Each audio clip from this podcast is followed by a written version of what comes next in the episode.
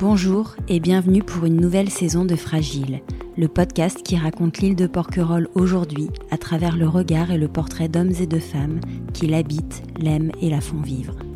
Comment sont-ils arrivés ici? Comment voient-ils l'île évoluer? Quel est leur endroit préféré? Les souvenirs qui les ont marqués?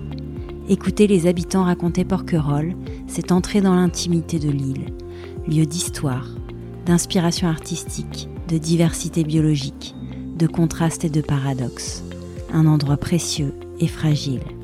Je suis Ingrid Blanchard et je reçois aujourd'hui Eric Nani. Bonjour Eric, vous êtes venu vous installer à Porquerolles en 1980 comme gardien de la résidence de la mer, fonction que vous avez exercée une dizaine d'années. Vous travaillez depuis pour le service des eaux en charge du secteur de Porquerolles. Vous avez participé à plusieurs associations porquerolaises, en particulier le comité d'intérêt local, le CIL, qui défend les intérêts des Iliens et regroupe presque tous les porquerolais. Vous avez été adjoint spécial de Lille entre 2008 et 2014. Vous êtes féru de poésie et de philosophie, fin lettré, m'a-t-on dit, primé à quelques concours de nouvelles, et j'ai découvert vos talents d'écriture à travers le texte magnifique qui ouvre le livre de Bernard Pess, Les années douces. On y reviendra. Mais pour commencer, Eric, est-ce que vous pourriez me dire où vous êtes né, où vous avez grandi et comment vous êtes arrivé à Porquerolles? Bien bonjour, merci Ingrid. Euh, de tous ces compliments déjà.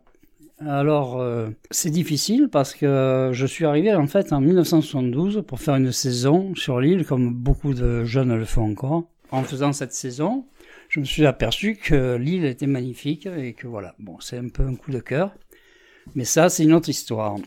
Je voudrais préciser que je ne suis pas porcorolais, je ne suis pas né ici, je n'ai pas passé mon enfance ici, que je n'ai pas passé mon adolescence non plus. Donc, euh, en fait, c'est mon enfance qui m'a permis, je crois, de fils unique à une époque euh, des années 60, une époque quand même qui était au niveau de l'éducation très sévère, très stricte.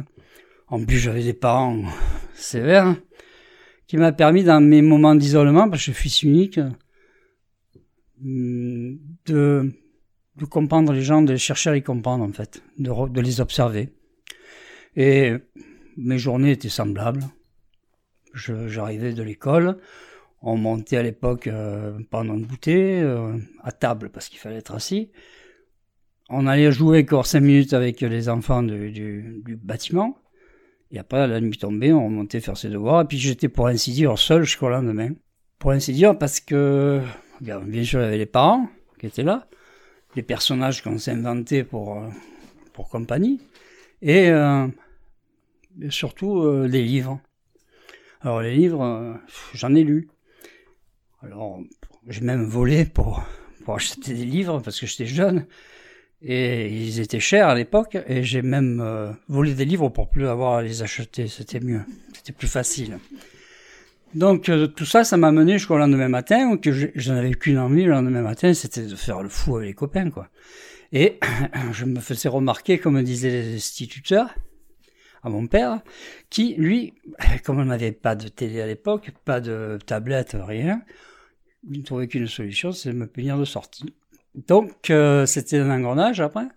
Et je me souviens, je, regardais par la fenêtre les gens, je regardais à travers les grilles du balcon, mes amis jouaient, puis moi j'étais dedans, mais ça m'a permis d'observer les gens, puis d'apprendre un peu à, à, reconnaître, à les peser, à savoir ce qu'ils, bon, ce qu'ils sont. Ce qui m'a permis de comprendre un peu les parcours plus tard. Et voilà, donc je regrette pas du tout cette période. Hein. Vous avez grandi dans quelle région? Ben, je sais pas loin, j'étais à la Seine-sur-Mer.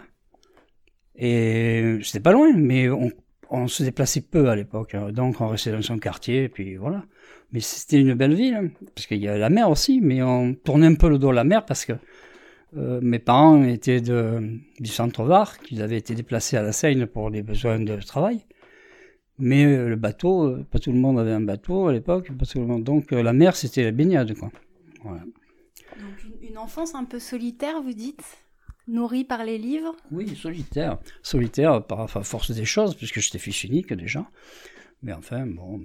Mais pour, pour comparer les, choses, tout ça m'a appris quand même à, à, dire, à te donner une définition du porc Parce que le porc euh, c'est quelqu'un qui obligatoirement est né dans un endroit, qui est né, qui a vécu son enfance, et son adolescence à Port-Corolle. Pour moi, c'est un vrai Port-Corollais. Par rapport à mon enfance que j'ai vécue aussi dans mon quartier, qui, on, sent bien que, quel que soit l'endroit, on crée des liens. Ça se, en passant son enfance dans un lieu, on crée des liens avec ce lieu. D'autant plus si ces lieux sont, je crois, euh, des isolats, comme, euh, comme Porquerolles, une petite île. Ça peut se produire dans un hameau de haute montagne, comme dans un, désert, je sais pas où. Mais du moment que l'endroit est un peu isolé du continent ou de, des grandes villes, ça devient des liens un peu plus poussés. Les frères et sœurs sont, les liens de fraternité sont exacerbés, les liens même entre amis de même génération sont encore exacerbés aussi, et ça crée des communautés comme ça quand, quand elles grandissent très unies ce qui s'est passé euh, chez les Vous avez pu l'observer. Donc, ah si, je, si, je, vous suis, vous vous qualifieriez pas de porquerolais, mais peut-être de porquerolais d'adoption Oui, ça c'est la facilité de ces mots. non, je suis pas porquerolais. Je n'ai pas vécu euh, parce qu'on on, vivait à, cette époque, à une époque, des, choses qu'on ne vit plus aujourd'hui. L'isolement euh, le, le, les besoins communautaires comme la présence, la présence de quelqu'un, euh, on peut aider les gens, l'entraide, toutes ces choses-là se vivaient très profondément à l'époque. Maintenant, on n'a plus besoin de, de quoi que ce soit. On est libre, on peut prendre le bateau. Il y a un bateau tous les quarts d'heure, il y a un bateau. Bon, c'est plus la même vie quand même. Hein. Et cette vie-là, cette euh, cet esprit communautaire dont vous parlez, est-ce que vous l'avez un petit peu vécu, vous, en arrivant dans les années 70-80 ou pas? Absolument, oui, oui. D'ailleurs, on mettait un, peu de temps. On était d'abord, moi j'étais, bon, euh, j'étais arrivé en 1900, je me suis installé en 80, mais en 72, euh, on est jeune, on s'aperçoit pas de tout ça, on aime le lieu. Après, on aime les gens. J'ai eu la chance de rencontrer ma femme sur l'île qui m'a permis, qui m'a fait connaître les gens, qui m'a fait connaître l'île d'abord et puis connaître les gens. Elle est porcorolaise Oui, oui, elle est porcorolaise depuis plusieurs générations. Voilà. Donc, euh, il y avait beaucoup de, familles à l'époque où je suis arrivé qui étaient porcorolais de plusieurs générations. Maintenant, ça ne se fait plus. Voilà. Donc, c'est cette période-là est très, très agréable. Après, moi, je, je suis venu, bon, j'ai rencontré ma femme. Bien sûr, elle m'avait appris à connaître les gens, comme je vous ai dit. Elle m'a surtout euh, appris à connaître, à aimer l'île et à comprendre ce qui se passait. Quoi. Moi, je n'avais pas fait attention à tout ça. Et qu'est-ce qui vous a marqué justement à votre arrivée, à votre installation sur l'île Vous qui aviez vécu quand même un certain nombre d'années sur le continent, quand vous êtes arrivé ici, qu'est-ce qui vous a frappé? Ça a été difficile ou pas de s'adapter ou pas du tout? Ben, Je crois que au début, j'ai été le mari, le copain de Chantal, après, j'ai bon, maintenant, on m'appelle Eric, mais au début, c'était le copain de Chantal. Voilà. Donc, j'appartenais plus à Chantal que ce que Chantal m'appartenait. Hein. C'est comme les belles familles. c'est un peu pareil. Voilà. Donc, euh, et puis on a toujours un regard, de, on, on, regarde l'un sur l'autre, mais bon, c'est pas méchant. C'est, c'est comme ça, hein, en fait. tout le monde se connaît, mais puis voilà. Mais vous bon. n'avez pas eu peur de vous installer sur une île? Non, non, ça s'est passé un peu bizarrement. Euh, je suis arrivé, euh, j'ai pris le bateau, c'était la première fois que je prenais le bateau. Alors, je me souviens, il était, il était tout rond, il s'appelait l'épervier, il était tout rond, tout en bois, tout beau. Il était arrivé en dos de comme ça, à la tour fondue. Bon, je suis monté à bord, j'ai attendu un petit moment, à trop regarder comme ça. Et puis, euh, le capitaine est passé, je l'ai reconnu à, sa à la casquette. Il avait une casquette blanche avec une coiffe blanche. Donc j'ai dit, c'est le capitaine. En effet, il est monté, il a marché trois marches, puis il est parti, on est parti. Tranquille. Première fois je prenais le bateau, j'ai vu l'île arriver comme ça, les embruns, je me suis mis à l'avant, les embruns, l'air. Première fois, je me sentais aussi libre de ma vie que je quittais quand même mes amis et mes parents pour euh, pas mal de temps. Je suis arrivé sur le port, on a mis pied à terre, on a essayé de marcher un peu mieux, bon. Et c'est marrant parce que là, je me suis senti un homme pour la première fois et en même temps tout petit. Alors, c'était paradoxal.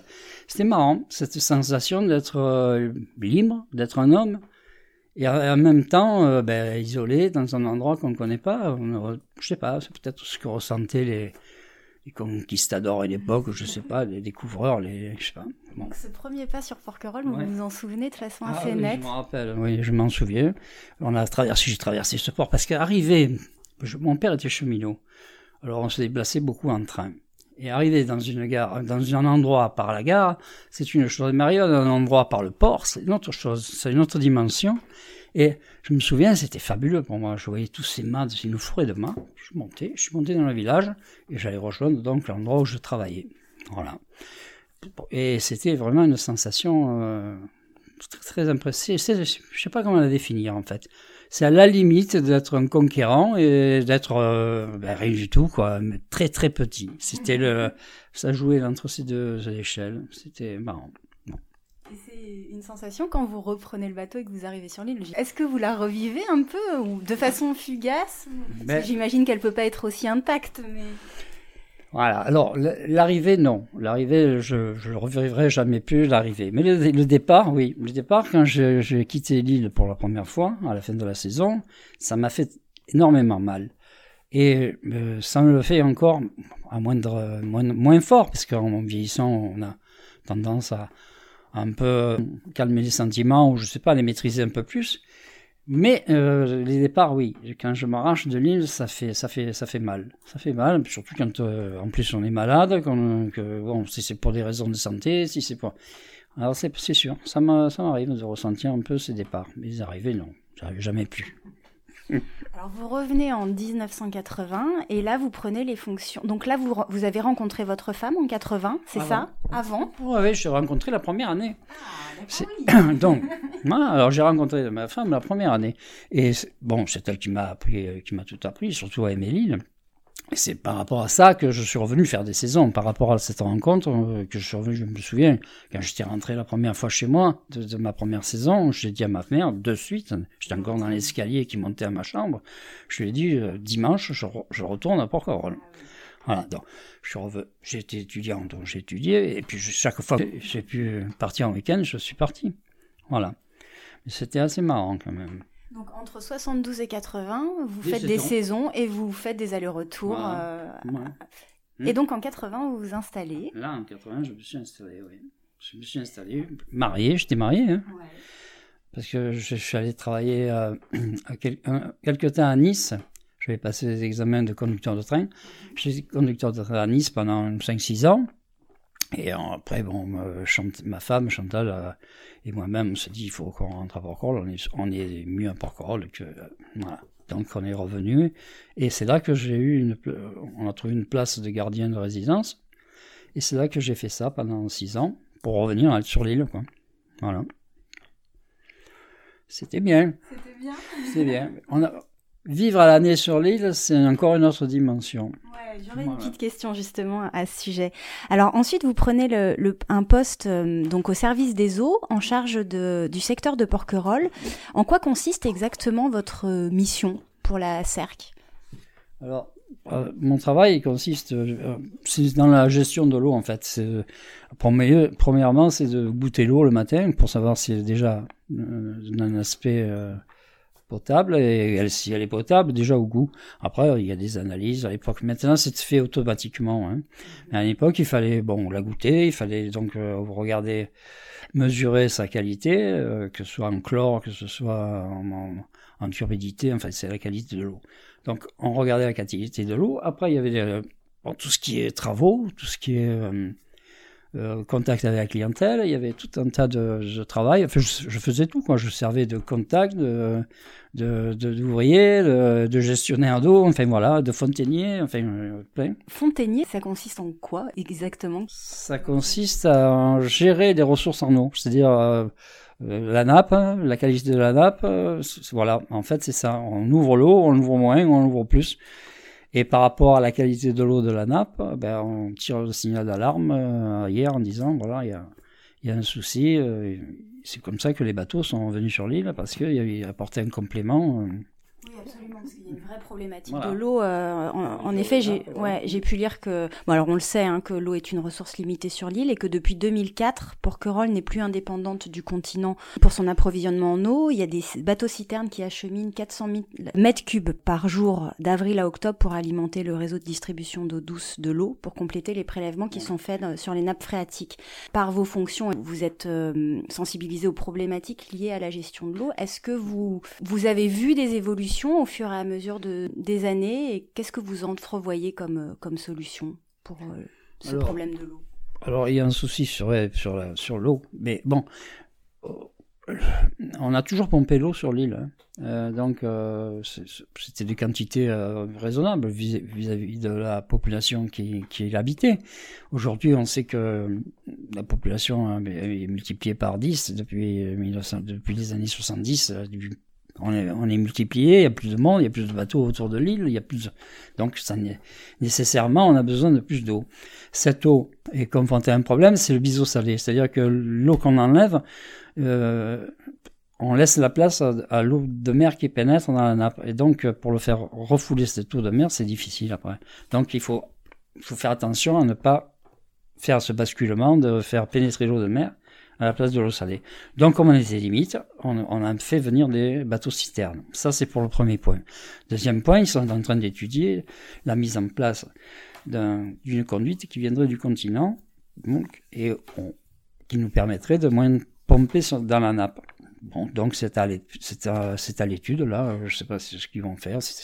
On a déjà préparé le terrain puisqu'on on a fait des travaux sur l'île pour amener cette conduite. On a fait des travaux sur le continent pour, pour mener cette conduite, il restera plus qu'à mener la conduite hein, du continent jusqu'ici. Ça peut expliquer le, la problématique du biseau euh, salé, le goût un petit peu salé de l'eau ou pas du ah tout oui, oui, bien sûr, bien entendu. L'eau, l'eau est salée. On a une eau qui est un peu salée. Mmh. C'est normal parce qu'on utilise beaucoup d'eau de nappe et bon, maintenant avec le bateau, on arrive à maintenir ce niveau de sel à, euh, consommable. Mmh. Mais si par, si par inadvertance euh, ou par utilisation on peut, on peut exagérer de cette nappe, on arrivait à saler l'eau un peu plus, on, serait obligé d'arrêter, de, stopper la consommation. Voilà. Donc elle est mesurée en permanence. C'est électronique, hein, ça se fait électroniquement. C'est mesuré en permanence. Et, donc, euh, à partir d'un certain seuil, on arrête les pompages. On arrête les pompages, donc on pompe plus. Et c'est ça, c'est le bateau obligatoire après. Voilà. Et est-ce qu'au niveau des individus et au niveau des porcs-relais, il y a des messages de sensibilisation euh, pour faire quelques efforts sur la gestion de l'eau? Je pense à la récupération des eaux pluviales. Est-ce que, est-ce que vous trouvez que c'est assez bien fait ou pas sur l'île? Ben, on fait, c'est-à-dire qu'il y y, a, y, y un souci euh, de tourisme, il y a un problème. Soit le tourisme n'est plus ce qu'il était avant. Avant, nous avions des gens qui venaient passer l'été, ils passaient deux mois sur Porquerolles. Des gens étaient sensibilisés, deux mois, ils sont là. Bon, ils faisaient partie de plus ou moins de, la vie du, du, patelin. Maintenant, c'est des gens qui restent trois jours et encore, des fois, ils restent un week-end. On peut pas sensibiliser les gens sur un week-end comme on sensibilise les gens sur deux mois. Donc, ces gens-là font plus ou moins attention, consomment plus ou moins leur, de l'eau, puisque ils sont, ils sont là. Bon. Mais euh, ils font pas attention, non. Ils font pas attention. Alors ça, pour sensibiliser les gens comme ça, c'est presque impossible. Hein. Voilà. Voilà, c'est très compliqué. Vous exercez toujours euh, Jusqu'à la fin de la... Voilà, j'ai bientôt fini, là. Encore un mois, et puis c'est fini. Vrai ouais, ouais. Dans un mois. Voilà.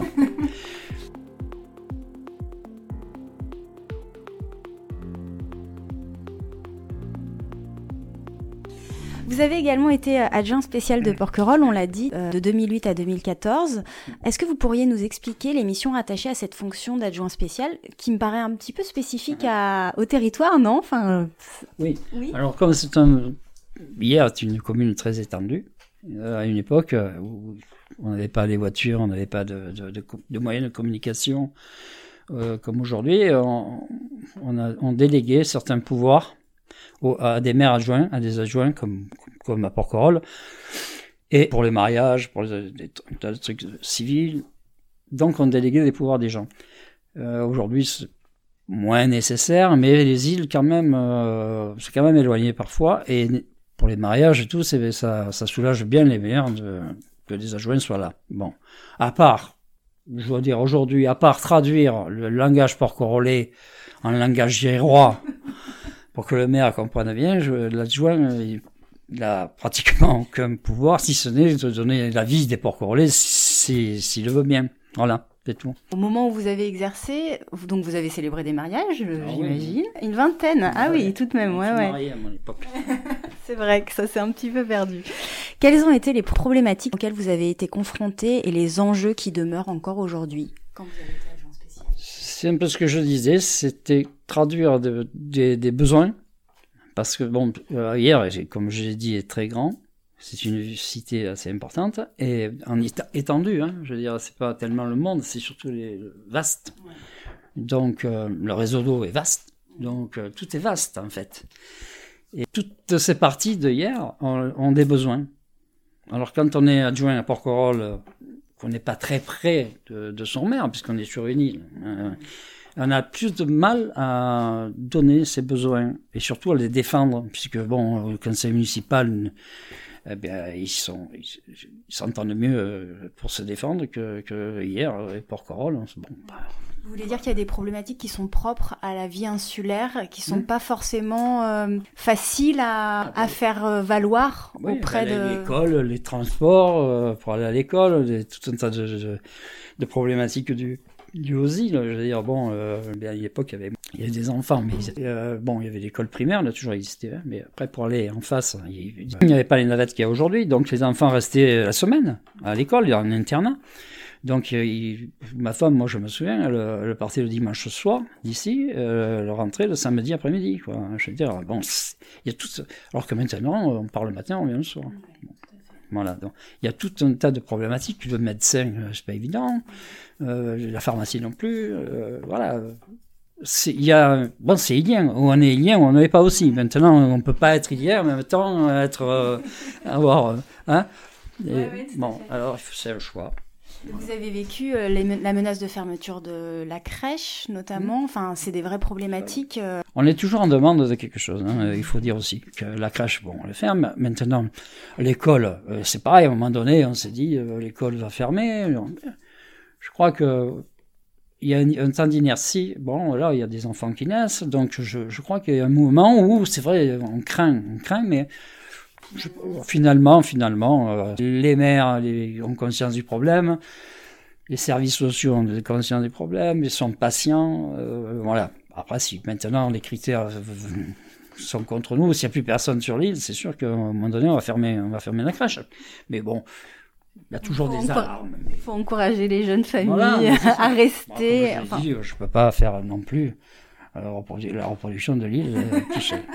Seul, je n'y arriverai pas. Voilà. Vous avez également été euh, membre du CIL, donc le comité d'intérêt local de l'île. Euh, c'est un engagement qui a beaucoup compté pour vous, durant lequel vous avez eu à cœur de soutenir et de développer un esprit communautaire. Vous en parliez tout à l'heure, un esprit communautaire de fraternité et d'espoir ilien, pour reprendre vos propos. Quelles sont les missions de cette association et est-ce que vous y êtes toujours investi? Oui, c'est une association qui m'a qui m'a touché dès que j'ai participé euh, à cette association.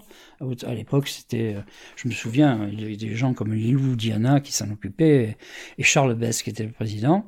Il y a toujours eu un regard très fraternel sur les sur les porcs-corlais dans cette association. C'est-à-dire que on n'a jamais euh, mis en avant les besoins personnels, mais surtout des besoins communautaires. Et ça, c'est magnifique elle existe encore, elle est, elle est, toujours pareille, elle fonctionne. On peut dire que c'est euh, récurrent, c'est toujours les mêmes problèmes, c'est le problème de l'eau, c'est le problème du logement. Les problèmes ne sont pas résolus pour ça, mais ça, ça maintient un esprit communautaire et ça c'est important. Donc, moi je suis à fond avec, euh, avec ces gens. J'ai été président pendant 20 ans, ma femme a été présidente, il y a de nouveaux présidents même si on résout pas beaucoup de problèmes, si les, gros problèmes restent, parce que c'est comme ça, quoi. C'est une île aussi, quoi. Et ça, ça entretient un esprit euh, de fraternité, et ça, c'est le plus important. Voilà pourquoi je tiens beaucoup à cette association. Voilà. On sent, vous, vous, êtes vraiment attaché à cet esprit de, de, fraternité entre les Iliens. Oui. Vous l'avez expérimenté concrètement, cet esprit de fraternité? Ben, C'est-à-dire que quand on connaît un peu l'histoire de, de l'île, la grande affaire des, des c'est la nostalgie. C'est la nostalgie, c'est la grande affaire des Porquerolais. Ils sont un peu comme, euh, je sais pas, euh, c'est les allumeurs de, de réverbères à un moment donné qui, qui colportaient de la lumière dans les rues. Là. Ils sont, c'est fou. Ils laissent, euh, par leur discours, hein, ils, ils, laissent évaporer un peu de, de, de de cette lueur du passé là, c'est vachement, c'est vachement bien. Alors ils sont tous en train de raconter l'histoire d'avant. Alors c'est avant, c'était l'île, oh, n'a jamais été autant aussi belle qu'après la guerre. C'est normal. Après la guerre, euh, c'était, ils retrouvaient leur île parce qu'ils avaient été évacués et en plus de ça, ils étaient libres. Donc c'est sûr qu'à ce moment-là, elle devait être belle. bon, alors la vie, c'était la fête. L'amour, c'était un jeu un peu euh, discret de société parce que tout le monde savait avec qui tout le monde était. Mais enfin bon, c'était c'était comme ça, c'était fabuleux ces histoires. Et tout le monde raconte. On, on vous parle des balles d'avant, du samedi soir où les gens, ben, ils se regardaient danser parce qu'il y en a qui dansaient plus ou moins bien que les autres. Alors, on se souvient ou on ne se souvient pas des, des, des, gens qui descendaient leur chaise pour discuter dans la rue le soir parce qu'il n'y avait pas de télé, il n'y avait rien. Hein. On discutait le soir, euh, l'été. Les enfants, ils se promenaient dans les rues à faire se prendre pour des, des, des grands personnages. C'est encore un petit peu le cas, ça. Oui, c'est encore un peu le cas. Mais on descend moins dans la rue discuter. On regarde plutôt la télé maintenant. Voilà. Donc, toute cette période-là, ces enfants qui ont grandi d'histoire en histoire, en fait, d'été en été, hein, d'été en été, ils grandissaient comme ça, avec des jeux différents, loin du monde, parce qu'ils étaient loin, retirés de, du continent, de, l'hypocrisie ambiante du continent, d'un tas de trucs. Les Porcoliens n'étaient pas atteints par tout ça ils ont développé cette, euh, cette, ce regard un peu euh, nostalgique sur les choses, sur beaucoup de choses, sur l'amour, sur, sur un tas de trucs. C'est complètement fou. Mais vous savez, pour avoir interrogé quelques porquerolais, même des jeunes porquerolais hein sont déjà nostalgiques, des porquerolais d'une trentaine d'années. Même avant, parce que ça commence, parce que c'est pernicieux cette histoire. c'est un rapport avec le lieu, le lieu même, parce que je suis sûr que ça commence, moi, pas pas au berceau, mais au landau.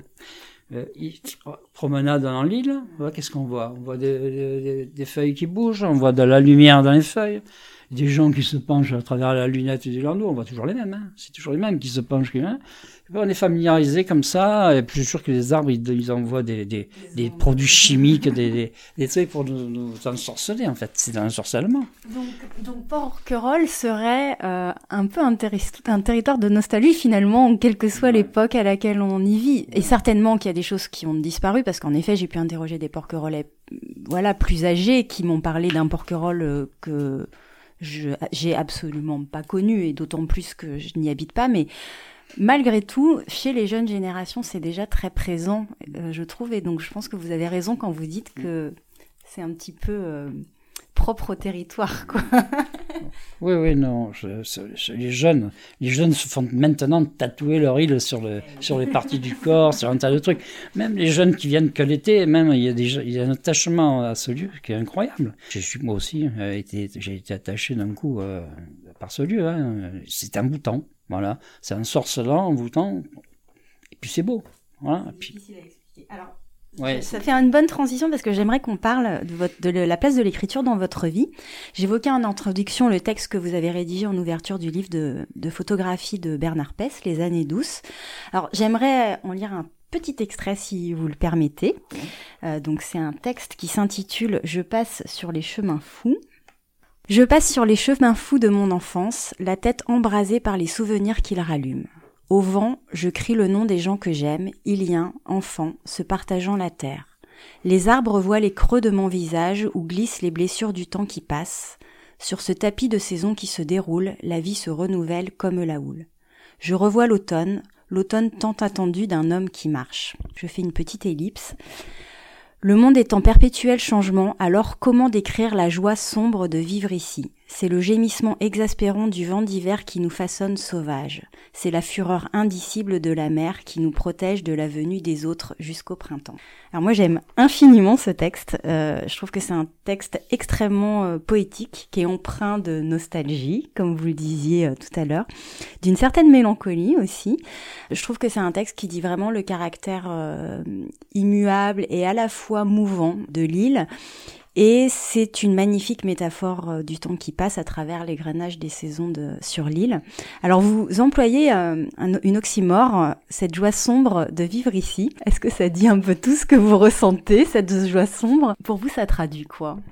Ben, Ça traduit beaucoup de choses ce que je disais tout à l'heure, la nostalgie profonde des gens qui habitent ici, ça traduit aussi les hivers que l'on passe entre nous, euh, comme des plongeurs en eau sombre, comme ça, on se promène dans les rues. Ça, traduit beaucoup de vie hivernale, de vie euh, entre nous. Hein. Euh, on n'hiverne pas, nous, on est terne. On, on, l'été, on se met en repli. Le vrai porc se met en repli l'été mais euh, l'hiver, il vit, en fait. Donc, c'est cette vie d'hiver que je, c'est cette joie sombre de vivre ici. Un peu de mélancolie, même beaucoup. Et, et puis, euh, cette influence du passé, toujours, sur, sur, c'est toujours cette influence, euh, comment on peut dire, on, on, a des bateaux, ne serait-ce que des bateaux. Ils s'appelaient à l'époque l'épervier, le cormoran, euh, le corail rouge. Ils étaient beaux, ils étaient ronds, on les reconnaissait de loin. Aujourd'hui, ils s'appellent tous la même Et ils viennent de partout en plus. Voilà, avant on avait. On, on mettait 10 minutes pour faire la traversée. On mettait 25 minutes, je veux dire, pour faire la traversée. Aujourd'hui, on met 10 minutes. Bon, c'est plus. C'est ouais, c'est un pont maintenant. C'est une noria de bateaux qui, qui font que c'est une autoroute. Mais ah, après, euh, euh, les gens, sans le faire exprès, c'est vrai que c'est de plus en plus nombreux. C'est plus facile maintenant de venir qu'hier. Donc les gens euh, viennent, déstabilisent un peu tout sans le faire, sans le vouloir, mais déstabilisent la vie. Les étés deviennent de plus en plus longs. Hein, ils s'éternisent pendant qu'on était et hein, on éterne nous. Mais mais voilà. Donc tout ça, cette vie est complètement modifiée. Les gens euh, n'ont plus l'attachement hivernal, cet attachement euh, qui, qui, unissait les gens entre eux, parce qu'on avait besoin de l'un, on avait besoin de l'autre. Maintenant, on n'a plus besoin de personne. En fait, on vit une vie d'égoïste et sans penser qu'à côté, bon, bah, on, fait, on va sur le continent comme, euh, comme les autres. En fait, en fait, on a une vie qui n'est plus d'Ilien. On n'a plus une vie d'Ilien. Quand, en fait, quand j'ai lu votre texte, je vous connaissais pas du tout. J'ai vraiment cru que vous étiez né ici. Et donc, je me suis dit, soit c'est un texte vraiment euh, qui dit à la fois euh, votre rapport à l'île et peut-être ce que vous avez voulu traduire pour le livre de Bernard, qui lui a grandi ici. parce que vous parlez vraiment de, de la joie de l'enfance sur l'île, parce que vous parlez de l'adolescence, peut-être des premiers émois, enfin j'ai cru percevoir, voilà, les... mais vous parlez aussi de l'enfance, et comme si vous l'aviez vécu en fait. Est-ce que c'est... Tout à l'heure vous me disiez, euh, j'ai eu une enfance un peu solitaire, j'ai appris à, écouter, à, vraiment percevoir euh, la finesse des gens. J'ai, vraiment, à la lecture de ce texte, on a l'impression, enfin moi j'ai eu l'impression d'entendre Bernard en quelque sorte, avec beaucoup de poésie et beaucoup de... c'est ce que m'a dit ma femme. Parce que la première qui, qui, a compris ça, c'est ma femme. mais seulement c'est elle qui m'a expliqué tout ça. C'est mon fils aussi. J'ai eu un fils ici, j'ai eu un garçon qui a grandi sur l'île, qui a eu une enfance, qui a eu une adolescence sur l'île, qui j'ai compris tout ça. Euh, mon beau-frère sont ici, donc j'ai compris tout ça. Il suffit d'être euh, juste. Voilà. Je crois que c'est de l'empathie. Après. Euh, on ressent les choses on les ressent pas. Bon, ben, on, donne, je crois, un don aux enfants uniques d'empathie un peu plus développée, on va dire. Mais bon, c'est comme ça. C'est une époque. Euh, c'est sûr que je l'ai dit. J'ai dit, j'écris un texte qui, voilà. Mais bon, il a voulu que je le fasse. Je l'ai fait. Personnellement, je trouve qu'il mérite vraiment d'être euh, lu et, relu. Ça interroge du coup votre rapport à la lecture et à l'écriture. Est-ce que vous écrivez régulièrement? Oui, oui. alors depuis, je vais dire, j'ai beaucoup lu. C'est comme les mots croisés. J'ai beaucoup fait des mots croisés. Maintenant, je crée des mots croisés. J'ai beaucoup lu. Maintenant, j'ai envie d'écrire. Voilà. Donc, j'écris depuis un peu, pas mal de temps, mais j'ai beaucoup progressé. Hein. J'écris. Et puis bon, ça reste dans des tiroirs, mais j'ai bien l'intention d'aller plus loin. On verra. J'ai la, retraite bientôt. Est-ce que Porquerolles est un sujet récurrent de vos écrits? Oui, oui, ça se passe à Porquerolles de toute façon. C'est, c'est, Oh, Écart, il a écrit Morin des morts, mais bon, on va peut-être écrire Le Petit Porc-Relais ici. On ne sait pas, on verra. Alors vous aimez la poésie et la philosophie, euh, je crois. Quelles sont les lectures qui vous ont nourri et qui vous nourrissent encore? Alors bon, euh, c'est tellement variable parce que je ne lis pas de romans pratiquement. Alors c'est compliqué. Alors pour faire pour partager les livres que je lis, euh, c'est compliqué. Les romans, je n'en lis pas. Là, je suis en train de lire sur c'est Damasio. C'est ça explique des sentiments. Ça explique plutôt ce qu'on est. Hein c'est du Spinoza, c'est des trucs comme ça qui, qui, qui, qui mêlent les sentiments, euh, qui ne détachent pas le l'être de l'esprit. Euh, c'est un truc un peu, voilà. Après, bon, je peux lire n'importe quoi en fait. mais, je, avant, je disais tout et n'importe quoi. J'ai commencé la bibliothèque bleue, verte, enfin, c'était verte, rouge, rouge et or. C'était tout ça. Mais euh, après, c'était tout ce que je pouvais lire en fait. Et maintenant, non, maintenant j'essaye de lire. Ouais, ouais, maintenant je fais peu plus attention. Plus de poésie et de philosophie que de romans Moins de poésie. Moins de poésie parce que la poésie, c'est tellement. C'est tellement. Euh, je suis habitué à une certaine forme de poésie et des fois, je suis, déçu, mais des fois, je suis très, très ravi. Mais je, je, je suis obligé de retourner euh, sur du Prévert, par exemple, ou sur, sur Apollinaire, sur des trucs comme ça, des, connus, vraiment connus. Alors ça, ça m'énerve. J'aimerais bien connaître un poète euh, contemporain, contemporain qui, qui, touche. Euh. un porquerolles qui est, qui est bien. Mais bon. Voilà. Alors, ici, c'est un terroir euh, d'artistes, en fait. hein, J'allais y euh. venir, justement. Euh, c'est vrai qu'il y a des peintres, il y a des réalisateurs et d'autres artistes qui ont trouvé l'île, qui ont trouvé dans l'île une source d'inspiration artistique. Vous pensez que l'île est un lieu propice à l'expression artistique? Je pose la question, mais j'imagine. Ouais, ouais non, mais c'est sûr. C'est certain. Mais on ne le sait pas. Personne ne sait ça c'est une influence, comme les bébés tout à l'heure. C'est des trucs qui, qui, qui, vous, qui, vous, qui, vous tombent sur la tête comme ça. Alors les gens s'ignorent, ils sont là, mais c'est après on s'aperçoit que c'est des, des vrais, c'est des chefs-d'œuvre ce qu'ils font. Hein Je parle, on trouve des peintures extraordinaires, on trouve des, des trucs. Ici, c'est ça, c'est ça les îles, je trouve. Hein. Est-ce que justement vous avez des conseils de lecture ou de témoignages artistiques sur Porquerolles à conseiller? Des conseils, non. Je, je, oh. vous toucher Il y a des, il y a, il y a, moi, c'est les gens. C'est marrant, hein. C'est, les gens d'ici, en fait. Euh, je ne vais pas dire de nom parce que c'est, pas, ce serait pas bien, mais ils, ils, vous apprennent des trucs, mais c'est fou, quoi. Et, et, une façon de vivre, une façon d'être, en fait, euh, de grandir de grandir dans c'est la sérénité c'est en même temps euh, c'est en même temps le la franchise de, du plaisir d'être ensemble. Voilà. Après, euh, les, écrivains, euh, on peut dire du tout. Hein. On peut, j'ai pas, j'ai pas de, je sais pas. franchement. non. Il n'y a pas eu grand chose. Hein. Non, non, franchement, euh, non. Non, je sais pas. C'est surtout des, des, gens, des gens que, qu'il faut rencontrer. Après, écrire oh, ou lire, bon, je sais pas, je connais pas beaucoup de monde qui ont alors, en parlant d'art, je vais essayer de faire une transition habile sur la Fondation Carmignac. Mm. Euh, donc, qui a ouvert l'année dernière après des longues années de travaux euh, qui ont suscité quelques questionnements, voire mm. euh, interrogations perplexes des porquerolais.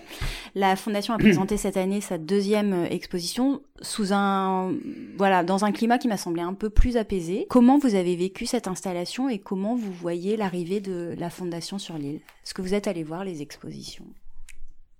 Alors voilà, ça va être difficile de répondre à cette question. Pour la bonne raison, c'est que je suis un peu. Euh, on est venu me trouver quand euh, il a fallu réaliser ce projet. Donc, euh, à l'époque, c'était le père Carmignac qui était venu me voir. Et pour discuter avec l'ancien propriétaire de de la maison où il s'est installé. Donc il y a toute une... Bon, la culture, pourquoi? Moi je suis d'accord, hein, il n'y a pas de souci, j'aime bien. Mais le père Carmignac m'a dit, oh, parce que nous, on fait les asperges dans son endroit, on faisait les champignons dans ce coin. Bon, on m'a dit, vous viendrez faire vos champignons parmi les statues qui sont. Bon. Après, la première chose qu'il a fait, il avait grillagé. Bon, il a clôturé. Enfin, c'est rien, c'est pas des trucs. L'art, c'est bien, c'est bien. Mais euh, ce qui est dommage dans l'art, c'est qu'il il y a des gens qui sont humbles devant l'art. Il y en a d'autres qui se servent pour pas être humbles devant l'art. Donc, si c'est pour euh, euh, voir passer des gens qui se prétendent supérieurs parce qu'ils ont vu deux œuvres de chez Carmignac ou de, quelconque musée, c'est pas la peine qu'ils restent chez eux. Voilà. Moi, je, moi, je, la culture, c'est bien. Euh, ce qu'ils font, ils le font bien parce qu'ils essayent de faire quelque chose qui est ouvert pour, qui est, qui est ouvert port Courlet, qui est ouvert. C'est vrai que c'est vachement bien, mais c'est le monde qui tourne autour qui est bien souvent pas très très bien. Voilà. C'est comme ça. Moi, je... Donc vous vous êtes pas allé voir les expositions? Non, je suis pas allé. Non. non. je suis pas allé. Non. non, je ne suis pas allé. Je, je, je voudrais y aller, j'irai, hein, mais pour le moment, j'attends. Je suis bien. Je suis bien. Je suis pas allé parce qu'il faut mettre le chien. Hein. Il faut laisser le chien à l'extérieur et je pense que c'est mon chien à l'extérieur. je suis pas allé.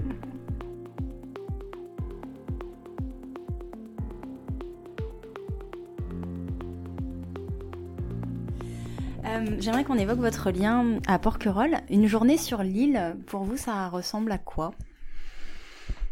Une journée sur l'île, il faut. Alors, pour passer une journée sur l'île, je voudrais ne pas la connaître. Je voudrais toujours ignorer son existence et arriver par hasard. Voilà, arriver par hasard, puis après, quel que soit l'endroit, quel que soit l'endroit, je crois que ça fera tilt comme la première fois. Je pense, hein. je pense sincèrement que, bon, même s'il y a plus de monde qu'avant, même s'il y a plus de bateaux qu'avant, c'est quand même une île, quoi. Hein. bon, ce qui, elle est offensée par la présence du continent en face, mais bon, c'est vrai que c'est pas tout à fait une île. Pour moi, une île, c'est y a personne autour. Hein. Euh, c'est voilà un point dans l'eau, et bon, mais là, il y a le continent. On le voit. Donc un lieu de surprise et d'émerveillement ouais, permanent? Ouais, je crois, je crois que, mais tous les enfants qui viennent, c'est marrant parce que je vois les j'ai vu arriver des parents qui ont des enfants maintenant, qui sont émerveillés, qui ont, qui ont encore des enfants, qui sont toujours émerveillés. Donc, moi, je crois, je crois que c'est comme l'amour, hein, c'est, ça, on a beau savoir que bientôt, bon, c'est toujours pareil, on est toujours émerveillés, voilà.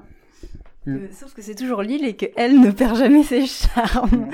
euh, Porquerolles, au fil des saisons, quelle est la saison que vous préférez sur l'île et, et pourquoi? Sans problème, c'est l'automne. Hmm. Oui, parce que là, c'est là où tout le monde s'en va. C'est là où on commence, euh, on profite encore de, de, de, des beaux temps, du beau temps. Bon, les journées sont plus courtes, mais c'est pas grave, parce que par rapport au printemps, hein, c'est pas, le printemps amène, le, le, ça fait travailler le cerveau en disant, oh. Il y a quelque chose de... Là, par contre, l'automne, on sait qu'il y a encore pas mal de temps derrière et qu'on pourra profiter de l'île assez longtemps. C'est comme les, les, champignons et les asperges. On sait que quand les asperges sont là, eh ben, il ne reste plus guère de temps pour que l'été arrive. Voilà, donc euh, on, on, vit au fil des saisons, mais on vit pas du 1er janvier au 31 décembre, on vit en fait du mois d'octobre au, au, mois d'octobre après. Nous, on vit, c'est pas, c'est un peu un léger, ouais, un léger décalage quand même. Ouais. Mm. Est-ce que vous avez un endroit que vous affectionnez particulièrement sur l'île? Je savais qu'on allait me poser cette question, mais j'ai cherché, non, non. J'ai pas d'endroit particulier. Sauf, euh, entre parenthèses, euh, celui que j'ai connu le, la première avec ma femme. Mais bon, euh, voilà, c'est intime, c'est personnel, très intime. Sinon, non, j'ai pas d'endroit particulier. Ou alors tout, toute l'île, enfin, comme vous dites. Oui, non, il y a les. Quel que, soit, quel que soit l'endroit, je crois qu'on y trouve du charme, mais ça c'est vrai. Mais il y a des endroits euh, où les jeunes, je me souviens, faisaient du ski sur le, avec des luges sur des aiguilles de pin. C'était fabuleux cet endroit. Bon, bon il n'y avait pas de neige, mais bon. D'autres, c'est, c'est, des rochers, c'est des petites criques, une calanque, un truc où on faisait des oursins, on faisait ici. Bon, tous ces endroits-là, je crois que c'est marqué plus par la jeunesse. Et comme je n'ai pas passé cette jeunesse-là sur l'île, je, je, je n'ai pas d'endroit particulier. Voilà. je comprends. Mais ça rejoint un petit peu ce que vous disiez. Je pense que quand je vous disais que certains jeunes avaient la nostalgie, la, déjà la nostalgie du ouais. je pense que la nostalgie renvoie à une époque euh, assez bien définie entre l'enfance et l'adolescence et la vie de jeune adulte. Euh, pour vous, la porquerolle authentique, est-ce que ça signifie quelque chose Et si oui, ça renverrait à quoi? Porquerolle authentique, euh, ça renverrait à des, à à gens qui l'ont occupé, qui l'ont habité a une époque. Hmm. Aujourd'hui, cette époque ne veut plus rien dire, parce que ah, le porquerolles authentique, c'était les commerçants porquerolais qui, exploitaient leur, commerce mais toute l'année. Ah maintenant, je, ne sais pas si ça veut dire quelque chose. Là maintenant, aujourd'hui, euh, euh, de nos jours, on n'est plus, on n'a plus de contraintes ni liens. Les gens, les commerçants qui sont sur l'île, la plupart sont, des, étrangers, hein, qui, qui, sont, qui, arrivent de, qui prennent petit à petit. Euh, ils sont pleins d'amour pour, pour, pour l'île aussi. Hein. Euh, au fur et à mesure, ils aiment l'île. Mais je ne les vois jamais à l'extérieur. Hein. Je les vois toujours dans le village. Ils ne sortent pas du village. Il y a un petit peu de porquerolles authentique dans le livre de Bernard Presse Oui, il y a, ce sont des personnages authentiques. Hein. Ce sont des personnages qui, qui, ont, qui ont vécu euh, le porquerolles, qu'on pourrait dire authentique. Voilà. Maintenant, c'est fini. Euh, on pourrait plus faire un bouquin comme ça. Hein. Mmh. Non. Non, je crois pas. Est-ce que vous pourriez me raconter un souvenir ou une anecdote marquante de votre vie à Porquerolles Alors, tout à l'heure, on s'est dit que c'était le, la première fois de ci, la première fois de ça, la première fois de... Eh ben, moi, je vais voir. Le premier jour je suis arrivé, le premier jour je suis arrivé sur l'île, je suis arrivé donc au je travaillais au libre service pour Corlay, je suis arrivé, bon, le, patron m'a dit, bon, m'a conduit à ma chambre, m'a présenté ma chambre au-dessus des toits du dimanche service.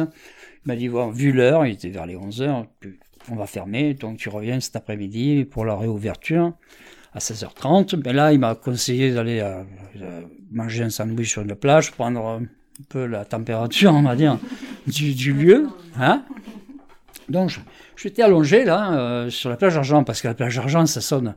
Plage d'Argent. C'est pas celle que je préfère aujourd'hui, mais à cette époque-là, je venais d'arriver. Donc, plage d'argent, s'est dit, tiens, c'est un joli nom, on va à la plage d'argent. On est allé à la plage, je suis allé à la plage d'argent, allongé sur ma serviette, en train de savourer et le bain et le soleil et le bain de mer, et à observer, comme un, spectateur de théâtre, des, gens, ils étaient euh, complètement décontractés. Alors, euh, ça se voyait pas en face, ça des gens qui complètement euh, se sentaient bien. Voilà. Donc, alors, à regarder ces gens, la diversité des corps sur la plage, les striptease à l'arrivée, tout ça c'est pas mal. Puis je rentre chez moi, tranquille. Je, donc, je, travaille. Le soir, je prends l'ambiance du port. Le soir, c'était terrible, c'était fabuleux à l'époque, hein, et, calme. C'était calme, j'avais jamais connu ça, mais je dis, putain, c'est bien, pourquoi c'est bien. Je rentre donc me coucher parce que le lendemain, il fallait que je me lave tôt, donc j'ai pas dû rester très longtemps. Et en montant dans l'escalier, je me suis aperçu que il y avait une, une, une chambre ouverte, enfin une lumière allumée, des rideaux tirés et des gens qui faisaient l'amour sur le, sur, alors j'ai appris plus tard que c'était l'hôtel des paniers qui, qui a disparu aujourd'hui. Donc, en partant, je leur ai dit euh, au revoir à demain. Et je me suis dit, l'été commence bien quand même. Je me suis trompé à moitié parce que j'ai jamais plus vu de scène de, comme ça par, par, la fenêtre. Mais alors j'ai passé le plus bel été de ma vie. Voilà. Donc, alors le premier jour, quoi, le premier jour, ça, c'était, c'est présent. Voilà. Puis c'était fabuleux. Donc votre arrivée le premier jour avec une voilà, scène un peu insolite quand même. oui. Voilà, bon, je sais pas, j'aime pas regarder quand même, mais bon. je dis ça revient pas. C'est comme celui qui trouve 10 euros à un moment donné, il dit oh ben l'argent il pousse à flot ici. Ouais. Alors la vie insulaire, elle fascine autant qu'elle peut effrayer. Qu'est-ce qui fait selon vous sa particularité? Peut-être en termes d'espace, de temporalité, alors de vie en communauté, vous en avez mmh, déjà parlé. Mmh. Alors, ça effraie parce qu'on se sent seul à un moment donné. Si on se sent seul, on a peur. Et c'est pour ça qu'on a tendance au rapprochement plus sur une île, dans un endroit comme ça, qu'ailleurs. Je veux dire, en ville, on est seul, on est seul parmi le monde, ben, mais on est, on est rassuré quelque part. On, a le cube là, on a le truc là, on a, tout ce qu'il faut à portée de main. Que l'île, non. Alors ça, ça, ça creuse ça. Ça, ça demande euh, de l'aide, ça demande que les gens soient attentifs, que les gens soient là disponibles au cas où. Donc, ça crée une entraide, c'est sûr. Pour rebondir sur ce que vous dites, euh, cette île qui peut un peu effrayer si on y est seul, on peut s'y sentir seul. Alors l'hiver notamment, l'île elle revêt un peu un autre visage euh, par rapport bon aux saisons, peut-être aux ailes de saison et encore plus par rapport à l'été. Euh, on entend souvent qu'il faut avoir passé un ou deux hivers complets sur l'île pour prétendre connaître la vie sur l'île. Un habitant de Porquerolles qui disait il faut avoir un trésor en soi pour passer l'hiver ici. Est-ce que vous êtes d'accord avec ça? Est-ce que vous trouvez que les hivers peuvent être longs et rudes ici Oui, oui, je comprends ce qui se passe pour ceux qui les trouvent longs et rudes. Je comprends. Mais euh, c'est vrai qu'un ou deux hivers, c'est peut-être euh, c'est peut-être pas suffisant. Mais bon, la personne en tout cas sait si elle doit rester ou si elle ne doit pas rester. Euh, ça, c'est des questions. C'est vrai qu'il faut avoir un trésor en soi. Le trésor en soi, c'est aimer sa solitude, aimer être seul. C'est aussi trouver quelqu'un. C'est bon, on reste plus facilement quand on est deux, mais bon, ça suffit pas quand même. Il faut, il faut quand même créer, se sentir bien dans un endroit, seul, accompagné, et avoir une, image d'un avenir euh, pas nécessairement dans l'opulence. J'ai lu tout à l'heure où vous dites euh, c'est le gémissement exaspérant du vent d'hiver qui nous façonne sauvages. En effet, je pense que pour être porquerolais, vivre et passer les hivers ici, il faut en effet être euh, sûrement bien avec soi-même et, en bonne compagnie avec la solitude. c'est propre au porquerolais, vous pensez? Je crois que euh, l'enfant qui est sur l'île et qui passe son enfance ici euh, ne se pose pas de questions. Il est là.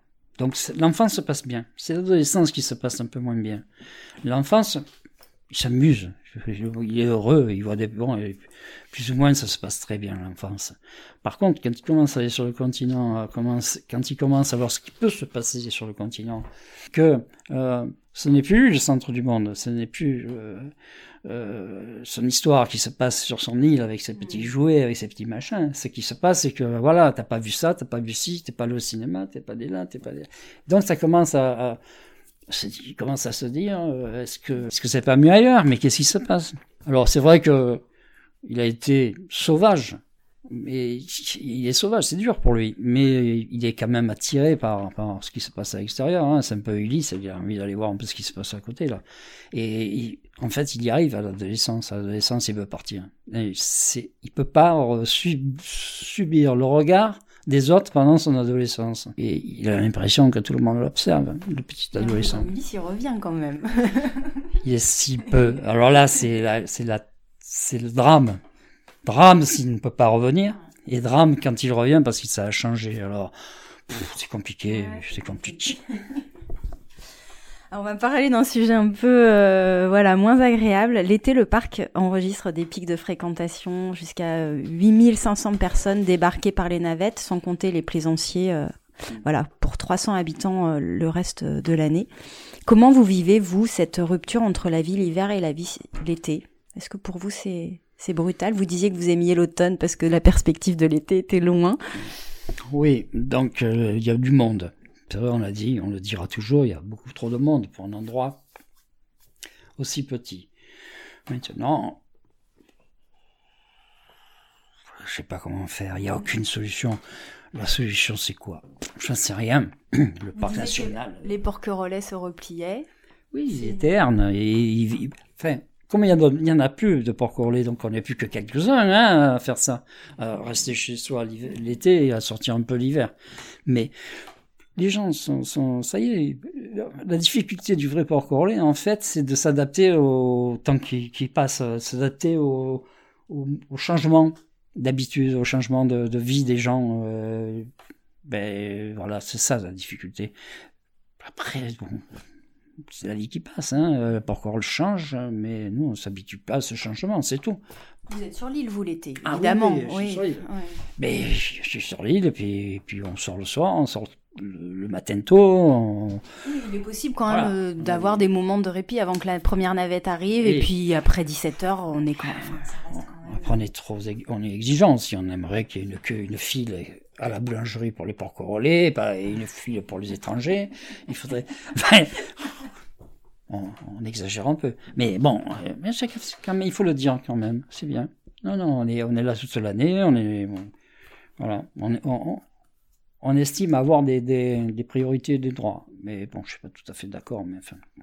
Alors ça c'est quelque chose qui revient souvent euh, des, des Iliens, mais peut-être aussi des personnes qui découvrent un peu l'île et qui se sentent un peu en terrain conquis. L'idée que l'île euh, nous appartient, ça vous parle ça? Oh, ça me parle, ça me dérange profondément. Alors, le, souci euh, actuel, c'est que les gens vont dans les lieux sans s'en rendre compte qu'il y a des gens qui habitent ce lieu, des gens qui y vivent, des gens... Bon, autant d'un côté on exagère en demandant des références, des priorités, autant ils exagèrent en roulant en vélo n'importe comment. Mais il y a des raisons. Hein. Alors ces comportements-là, euh, comment les combattre? L'éducation, peut-être la culture et l'art, peut-être. Est-ce qu'il y a quelque chose que vous regrettez dans la porquerolles que vous avez connue et découverte dans les années 70, 80 Ouais, bon, il y a moins de balles, il y a moins de, de, de, fêtes populaires où les gens se retrouvaient. Mais je me souviens, moi, les, les, résidents secondaires de Porquerolles venaient à Porquerolles, ils étaient inclus complètement dans la, dans la société porquerolles. Ils venaient passer un mois presque. Un mois, ils passaient deux mois, mais ils étaient complètement inclus, c'est-à-dire qu'ils participaient avec nous à un tas de choses, aux boules, bon, les jeux de boules, on n'en voit plus, il n'y en a plus sur la place. Il y a, il y a beaucoup de choses qui se sont perdues d'ambiance d'avant. De, les balles, les, les, concours de boules, les, les, tas de trucs. Hein, la vie du village en fait. La vie du village. Puis même les à Porquerolles, c'était les Porquerolles, euh, on allait bon, un pot, on, est, on était reçu en tant, en tant que Porquerolles, je veux dire. Là, c'est plus c'est c'est le monde quoi. Il y a mm. tellement de monde qu'on peut pas dire. Euh, je, on ne peut pas être exclusif. Hein. Quels sont pour vous euh, les grands enjeux euh, de Porquerolles dans les années à venir? Ça va être continuer à être heureux hein, sur cette île. Alors ça, je sais pas si on y arrivera, mais euh, moi ce que j'aimerais, c'est que, chacun prenne ses responsabilités. C'est-à-dire que le parc national s'est installé sur l'île, se sont presque imposés par, des textes de loi pour s'occuper et gérer cette histoire en parc national. Alors maintenant qu'ils le prouvent. Je veux dire, on, est, parc national, eh bien, on, n'est pas, on tolère pas ce qui se passe à l'heure actuelle. Les gens n'ont pas de, de toilettes, les gens euh, se promènent avec des véhicules, des vélos électriques, il n'y en a pas besoin. Pourquoi on tolère ça Pourquoi on tolère des, choses alors qu'on est dans un parc national Quand on s'impose dans un endroit en disant on va faire quelque chose de bien, il faut le faire. L'arrivée du parc, vous pensez pas sur certains aspects, c'est une bonne chose, néanmoins. Non, mais qui le prouve? Je suis pas un petit parc à 100%. Moi, je demande, je demande des preuves. Je demande. C'est toujours des discussions. Moi, je, je m'aperçois que cette société, c'est une société de parlotte. On parle, ah ben on fait des études et après on voit, mais c'est sans arrêt les mêmes études sans arrêt les mêmes discours, mais on fait rien. Alors j'aimerais terminer avec cette question. En évoquant Porquerolles, on parle d'écrins, de joyaux de la Méditerranée, de la perle des îles d'or, un peu à la façon d'un portrait chinois. Quel serait selon vous l'objet ou l'image la plus évocatrice de Porquerolles? Quand vous êtes loin d'ici, qu'est-ce qui vous vient à l'esprit quand vous pensez à l'île? Alors, il y, en a, il y a plusieurs endroits. Il y a surtout l'église, parce que c'est là où se passe tout, c'est le centre. C'est le centre Porquerolles, l'église. Enfin, la place du village. C'est là où tout se passe. C'est là où moi j'ai été un jour encensé, puis le lendemain descendu comme le plus grand des vauriens. En deux minutes, on passe de quelqu'un de bien à quelqu'un de mal sur la place du village, hein, si on la traverse. Et avant, on arrivait au port, on arrivait sous l'escale, au quai des pêcheurs. Le bateau accostait là. Petit bateau, petit truc. Ces vingtaines de personnes qui accostaient là, qui montaient euh, dans le village. C'est ça, je, cette image-là que je garderai, parce que c'était dans l'intimité du lieu, quoi. Maintenant, c'est euh, des gros bateaux, mais euh, au bout, il faut faire. C'est pas mal, mais. Donc l'église et sa place et cette arrivée. Ouais, cette arrivée là, de, toute, humble et timide, là, au quai des pêcheurs, là. Voilà, c'est ça. Voilà, on traversait le port en bateau, on allait jusqu'au bout et on arrivait là, cet endroit avec un petit ponton là. Hein. C'est le premier pas sur Porquerolles qui vous a fait, vous m'avez quand même dit, qui vous a fait devenir homme. C'est pas rien quand même. eh oui, j'ai 17 ans. C'est tout, c'est un âge particulier, 17 ans. voilà. Ah, merci beaucoup Eric. Je sais pas si vous aviez quelque chose que vous auriez aimé ajouter. Oh, non, je crois qu'il euh, faudrait qu'on puisse attirer l'île un peu plus loin sur le continent là. Jusqu'à ne plus le voir là. Mais bon, la plaisance, maintenant, on serait rattrapé dans quelques années. voilà, donc je sais pas. Je sais pas ce qu'il faut faire, il faudra y réfléchir. merci infiniment pour votre regard à la fois lucide et très poétique, je trouve, sur l'île. Merci beaucoup. C'est moi qui vous remercie de parler de l'île. Merci à Eric pour cette promenade sur les chemins fous de Porquerolles. Et merci à vous d'avoir écouté Fragile. Pour retrouver toutes les notes de l'épisode, rendez-vous sur fragileporquerolles.toutattaché.com.